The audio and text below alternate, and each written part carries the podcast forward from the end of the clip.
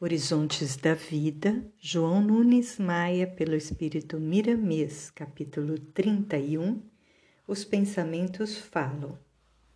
Não é exagero dizer que os pensamentos falam, e a sua voz é como que força de Deus na direção da alma, competindo a cada uma plasmar nessa força energética seus sentimentos mais profundos de conformidade com o despertamento das faculdades mais salientes na sua mente, na mente ativa.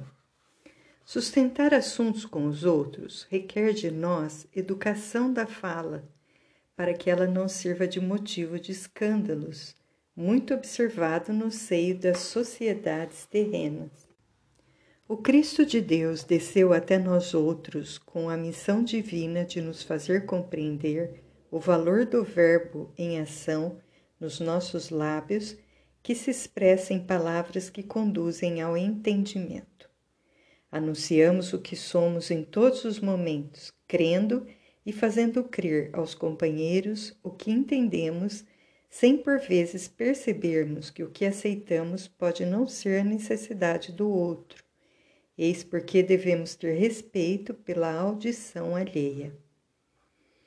É costume natural de todos os espíritos em qualquer reino em que estagiam comunicar-se com os seus companheiros e, em muitos casos, esquecer os cuidados dos assuntos ventilados aos seus ouvidos. Uma palavra que seja mal articulada, envolvida na inferioridade comum aos espíritos ignorantes, pode fazer estragos imprevisíveis no coração de quem ouve.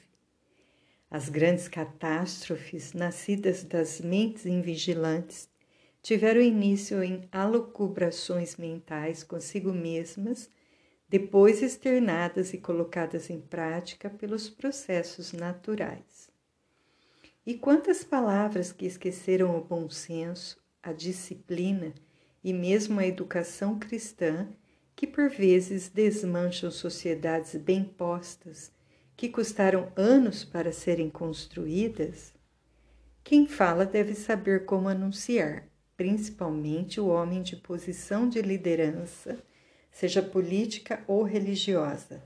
As ovelhas seguem o pastor e, se esse cai na fossa, todas sofrem as consequências da sua queda. O mais interessante é que os pensamentos falam melhor do que a própria voz articulada pelos processos que o corpo físico nos proporciona. E muitos podem ouvi-los sendo sons idênticos aos do próprio Verbo. A transmissão telepática é uma realidade. Os médios que possuem o dom de ouvir podem comprovar esse fenômeno extraordinário no ser humano, que acontece igualmente nos próprios espíritos desencarnados, de espírito para espírito método comum de comunicação entre as criaturas fora do corpo físico. Os processos de falar mentalmente, de espírito a espírito, não têm barreira das distâncias, pois somente os fios dos pensamentos nos fazem ouvir o que os outros nos desejam transmitir. Assim é feito com os médiums dotados desta faculdade na transmissão ou captação de mensagens. Os médios que têm a sagrada missão de escrever e de orientar devem atentar para a conduta que devem levar ante o seu trabalho de servir com Jesus, porque a sua vida é que marca o que deve escutar na intimidade da consciência. A lei de atração é uma verdade e os espíritos que desejam lhe falar são seus iguais nos ideais.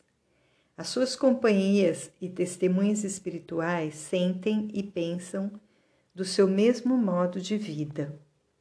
Vejamos a responsabilidade de vida do nosso modo de ser.